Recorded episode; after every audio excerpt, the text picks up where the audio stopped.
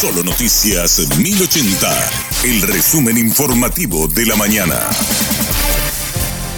Hola, soy Susana Arevalo y este es el resumen informativo de la mañana. Camioneros se preparan para paralizar la actividad económica si no reciben respuesta a sus reclamos. Se mantienen en la reducción de 1.500 guaraníes en el precio del diésel tipo 3 y la nafta 93 para toda la ciudadanía. Si hoy no obtienen respuesta satisfactoria, se reunirán para evaluar medidas a tomar, según Miguel Sanabria del gremio de volqueteros. La idea es posiblemente un paro generalizado. Yo creo que estaremos hasta hoy aguardando y después de eso veremos cómo actuamos y nos preparamos para partir rumbo a Asunción. Esa expectativa y esa promesa teníamos desde antes ayer ya que teníamos una respuesta a las 9 de la mañana, después pasó a las 2 de la tarde, pasó día de ayer, eh, tuvimos contacto con el señor ministro, pero eh, la respuesta de ella, ahora no estamos decidiendo el caso, no es fácil, pero ya la gente ya tiene una paciencia muy corta y ya no, no, no podemos tanto.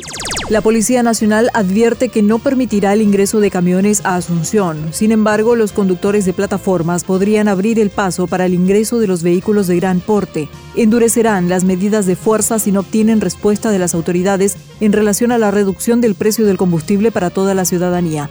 Basilio Duarte de la Asociación de Conductores de Plataformas criticó la forma en que el gobierno está manejando esta crisis. Yo no sé si es por el desgobierno que existe o hay un teléfono cortado entre el presidente y sus subordinados, porque quien está intermediando por nosotros es el ministro del Interior. Él nos dice, nos llama cada rato, nos estamos estudiando, estamos trabajando en esto, tal vez hoy ya tengamos una respuesta, pero después vemos la declaración del presidente Mario Aldo, decir no, no se puede, esto se dará recién el otro mes, esto se dará en 15 días, sea que son dos discursos diferentes. El ministro nos dice, estamos estudiando, tal vez esta tarde ya tengamos una respuesta, una propuesta, y después sale el presidente a decir totalmente otra cosa, y eso enardece un poco los ánimos, y mira que los compañeros ya no están para soportar un día más. No, no sé qué va a ocurrir hoy, sinceramente.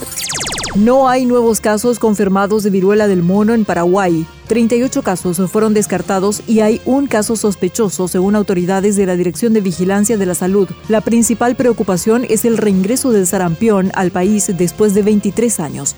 El director del programa ampliado de inmunizaciones, Héctor Castro, reitera a la población la necesidad de completar el esquema de vacunación en los niños. También están disponibles las dosis de refuerzo contra el sarampión, la rubiola y la poliomielitis.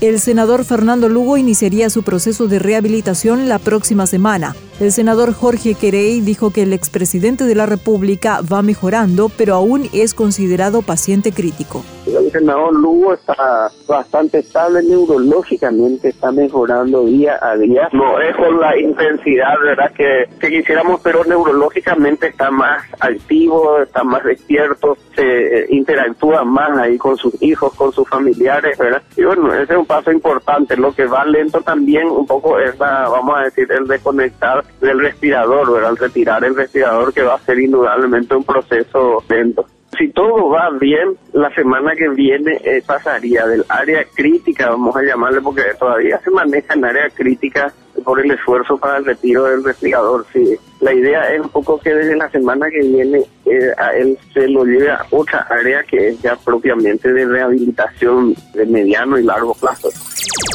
Hasta aquí el resumen informativo de la mañana. Que tengas muy buen resto de jornada y buen fin de semana. La información del día aquí en Solo Noticias 1080.